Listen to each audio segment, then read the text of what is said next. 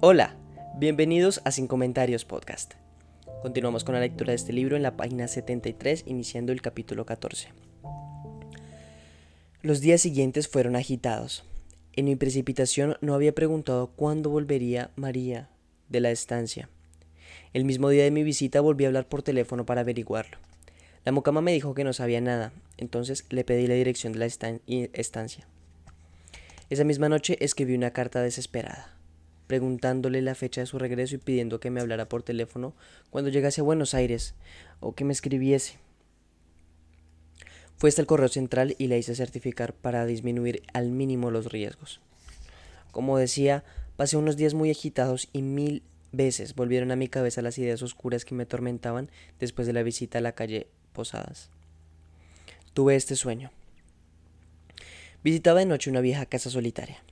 Era una casa en cierto modo conocida e infinitamente ansiada por mí desde la infancia. De manera que al entrar en ella me guiaban algunos recuerdos, pero a veces me encontraba perdido en la oscuridad o tenía la impresión de enemigos escondidos que podían asaltarme por detrás, o de gentes que cuchilleaban y se burlaban de mí, de mi ingenuidad. ¿Quiénes eran esas gentes y qué querían? Y sin embargo, a pesar de todo, sentía que en esa casa renacían en mí los antiguos amores de la adolescencia, con los mismos temblores y esa sensación de suave locura, de temor y de alegría. Cuando me desperté comprendí que la casa del sueño era María. Capítulo 15 En los días que, precedieron a la llegada de su carta, mi pensamiento era como, era como un explorador perdido en un paisaje neblinoso, acá y allá. Con gran esfuerzo lograba vislumbrar vagas siluetas de hombres y cosas, indecisos perfiles de peligros y abismos. La llegada de la carta fue como la salida del sol. Pero este sol era un sol negro, un sol nocturno. No sé si se puede decir esto, pero aunque no soy escritor y aunque no estoy seguro de mi precisión, no retiraría la palabra nocturno. Esta palabra era quizás la más apropiada para María, entre todas las que forman nuestro imperfecto lenguaje. Esta es la carta que me envió. Han pasado tres días extraños. El mar, la playa, los caminos me fueron trayendo recuerdos de otros tiempos. No solo imágenes, también voces, gritos y largos silencios de otros días. Es curioso, pero vivir inconsciente, en construir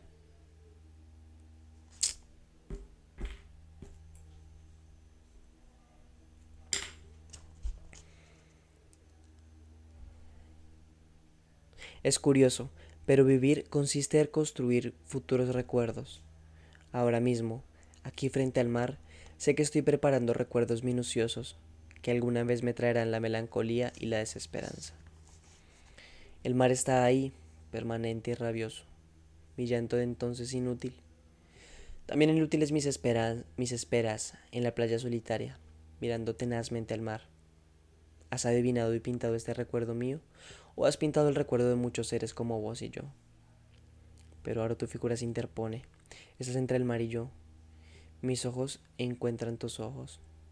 Estás quieto y un poco desconsolado. Me miras como pidiendo ayuda. María. Cuánto la comprendía y qué maravillosos sentimientos crecieron en mí con esa carta. Hasta el hecho de tutearme de pronto me dio una certeza de que María era mía y solamente mía. Estás entre el mar y yo. Allí no existía otro.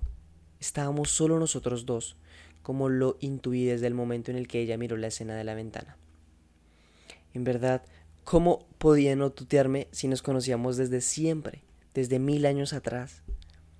Si cuando ella se detuvo frente a mi cuadro y miró aquella pequeña escena sin huir ni ver la multitud que nos rodeaba, ya era como si nos hubiésemos tuteado y enseguida supe cómo era y quién era, cómo yo la necesitaba y cómo también yo lo era necesario. Ah, y sin embargo te maté, y he sido yo quien te ha matado, yo, que veía como a través de un muro de vidrio, sin poder tocarlo, tu rostro mudo y ansioso. Yo tan estúpido, tan ciego, tan egoísta y tan cruel. Basta de fusiones. Dije que relataría esta historia en la forma más escueta y así lo haré. Capítulo 16. Amaba desesperadamente a María y no obstante la palabra amor no se había pronunciado entre nosotros. Esperé con ansiedad su retorno de la estancia para poder decírsela, pero ella no volvía. A medida que fueron pasando los días creció en mí una especie de locura. Le escribí una segunda carta que simplemente decía, Te quiero María, te quiero, te quiero, te quiero. A los dos días recibí, por fin, una respuesta que decía estas únicas palabras. Tengo miedo de hacerte mucho mal. Le contesté en el mismo instante. No me importa lo que puedas hacerme. Si no pudiera amarte, me moriría. Cada segundo que paso sin verte es una interminable tortura. Pasaron días atroces, pero la contestación de María no llegó. Desesperado escribí, estás pisoteando este amor. Al otro día por teléfono oí su voz, remota y temblorosa. Excepto la palabra María, pronunciada repetidamente. No atiné a decir nada, ni tampoco me habría sido posible. Mi garganta estaba contraída de tal modo que no podía hablar distintamente. Ella me dijo, vuelvo mañana a Buenos Aires, te hablaré apenas llegue. Al otro día, a la tarde, me habló desde su casa. Te quiero ver enseguida, dije. Sí, nos veremos hoy mismo, respondió. Te espero en la Plaza San Martín, le dije. María pareció vacilar. Luego respondió, preferiría en la Recoleta. Estaré a las ocho. ¿Cómo esperé aquel momento? ¿Cómo caminé sin rumbo por las calles para que el tiempo pasara más rápido? Qué ternura sentía en mi alma, qué hermosos me parecían e-, todo, el mundo, la tarde de verano, los chicos que jugaban en la vereda. Pienso ahora que hasta qué punto el amor enseguece y qué mágico poder de transformación tiene. La hermosura del mundo, sí es para morirse de risa. Habían pasado pocos minutos de las ocho cuando vi a María que se acercaba, buscándome en la oscuridad.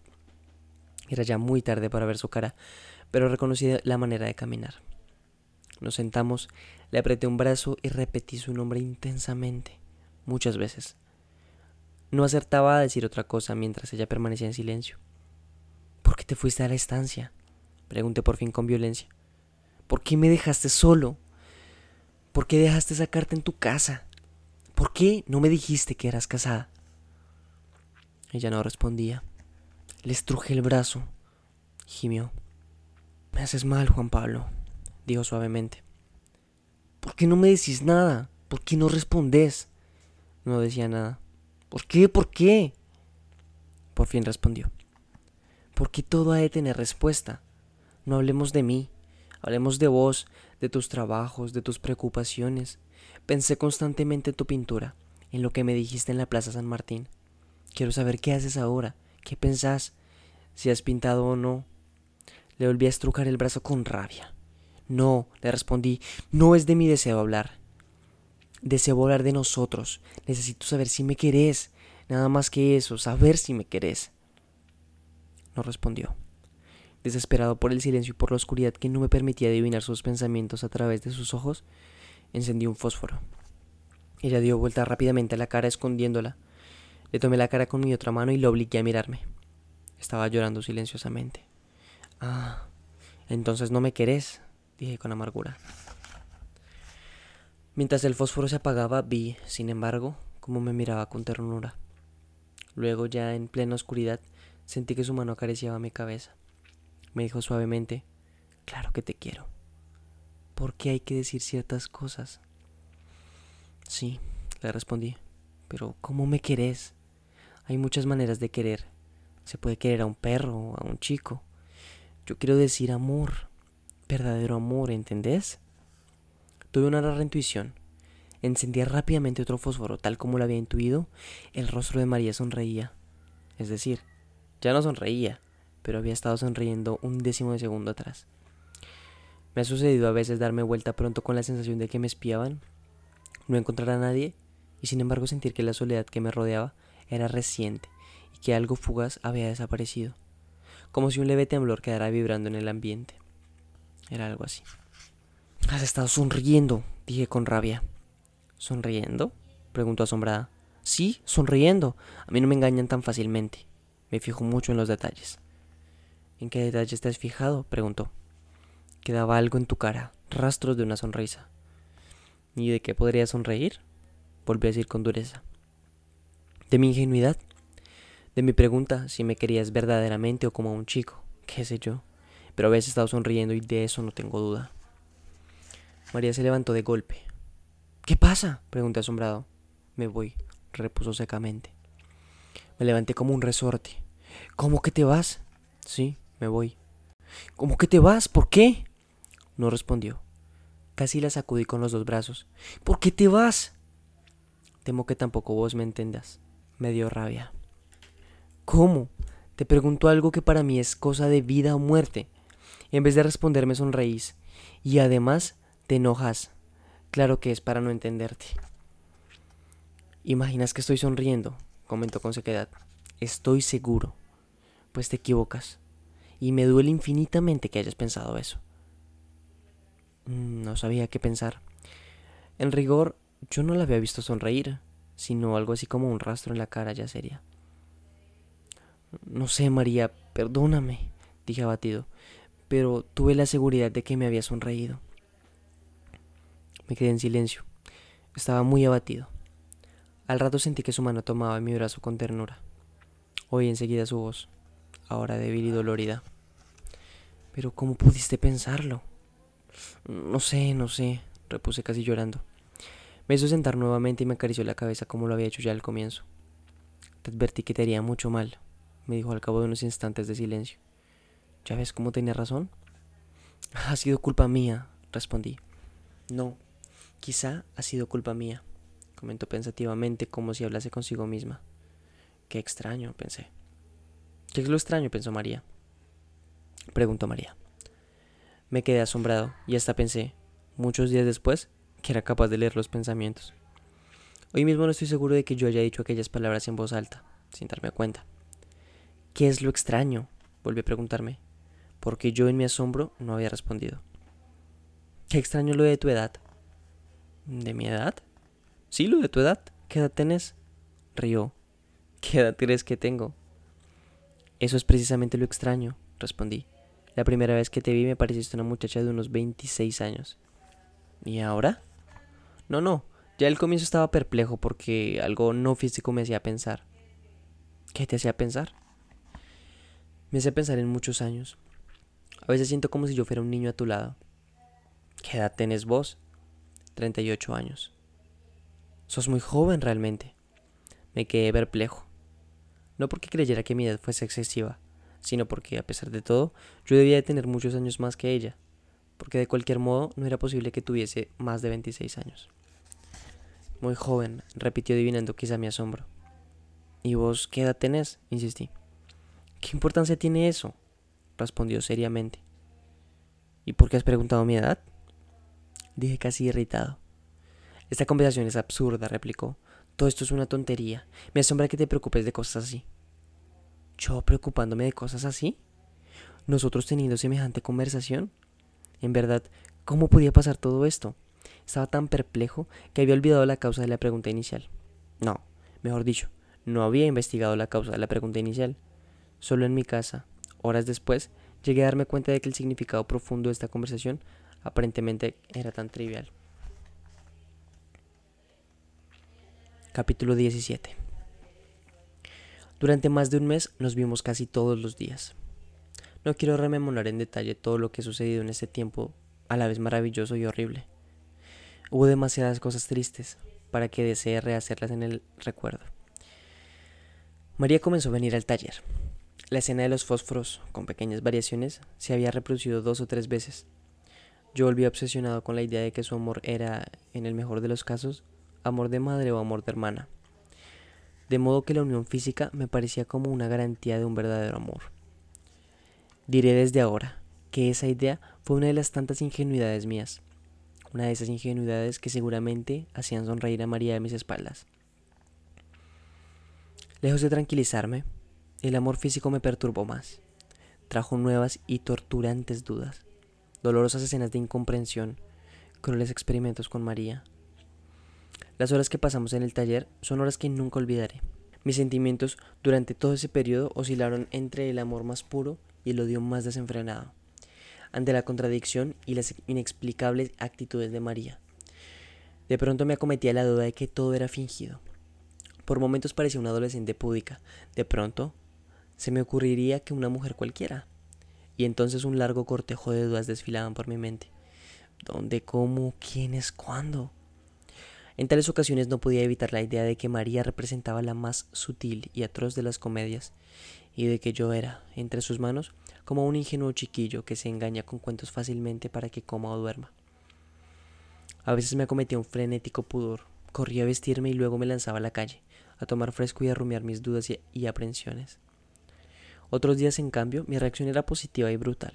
Me echaba sobre ella, le agarraba los brazos como tenazas, se los retorcía y le clavaba mi, mi mirada en los ojos, tratando de reforzarle garantías de amor, de verdadero amor.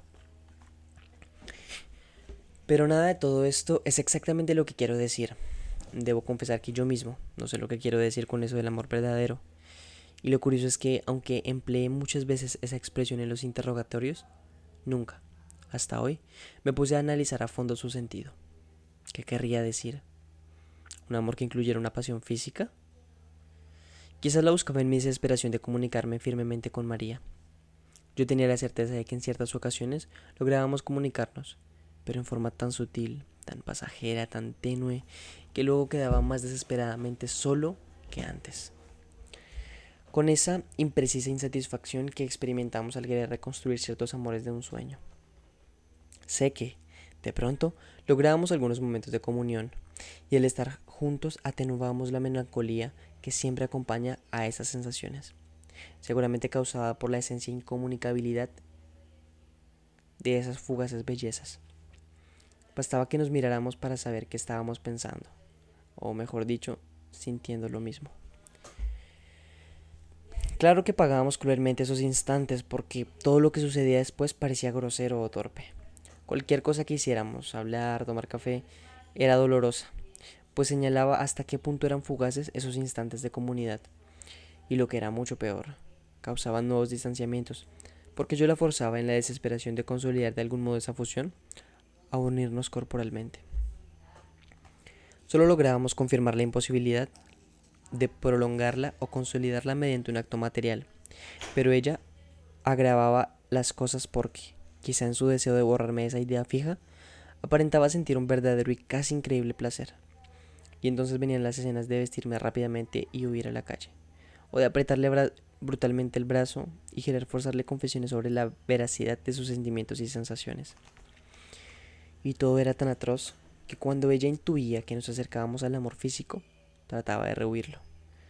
Al final, había llegado a un completo escepticismo y trataba de hacerme comprender que no solamente era inútil para nuestro amor, sino que hasta pernicioso. Con esta actitud solo lograba aumentar mis dudas acerca de la naturaleza de su amor, puesto que yo me preguntaba si ella no habría estado haciendo la comedia, y entonces poder ella arguir que el vínculo físico era pernicioso y de ese modo evitaron el futuro, siendo la verdad que lo, que lo que de verdad detestaba desde el comienzo y por tanto que era fingido su placer. Naturalmente sobrevenían otras peleas y era inútil que ella tratara de convencerme, solo conseguía enloquecerme con nuevas y más sutiles dudas. Y así recomenzaban nuevos y más complicados interrogantes. Lo que más me indignaba ante el hipotético engaño era el haberme entregado a ella completamente indefenso, como una criatura. Si alguna vez sospecho que me has engañado, le decía con rabia, te mataré como un perro. Le, retorcía los brazos y la miraba fijamente en los ojos, por si podía advertir algún indicio, algún brillo sospechoso, algún fugaz destello de ironía. Pero en esas ocasiones me miraba asustada como un niño, o tristemente, con resignación, mientras comenzaba a vestirse en silencio. Un día la discusión fue más violenta que de costumbre y llegué a gritarle puta. María quedó muda y paralizada. Luego, lentamente en silencio, fue a vestirse detrás del biombo de las modelos. Y cuando yo, después de luchar entre mi odio y mi arrepentimiento, corrí a pedirle perdón, vi que su rostro estaba empapado en lágrimas. No supe qué hacer. La besé tiernamente en los ojos. Le pedí perdón con humildad Lloré ante ella. Me acusé de ser un monstruo cruel, injusto y vengativo. Y eso duró mientras ella mostró algún resto de desconsuelo, pero apenas se calmó y comenzó a sonreír con felicidad, Empezó a parecerme poco natural que ella no siguiera triste. Podía tranquilizarse, pero era sumamente sospechoso que se entregase a la alegría después de haberle gritado una palabra semejante. Y comenzó a parecerme que cualquier mujer debía sentirse humillada al, al ser calificada así, hasta las propias prostitutas. Pero ninguna mujer podría volver tan pronto a la alegría, a menos de haber cierta verdad en aquella calificación. Escenas semejantes se repetían casi todos los días. A veces terminaban en una calma relativa y salíamos a caminar por la plaza Francia como dos adolescentes enamorados. Pero esos momentos de ternura se fueron haciendo más raros y cortos, como inestables momentos de sol en un cielo cada vez más tempestuoso y sombrío. Mis dudas y mis interrogatorios fueron envolviendo todo, como una liana que fue enredando y ahogando los árboles de un parque en una monstruosa trama.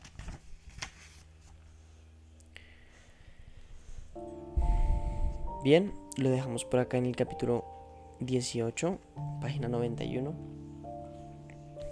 Espero que les esté gustando y pues muchas gracias por escuchar.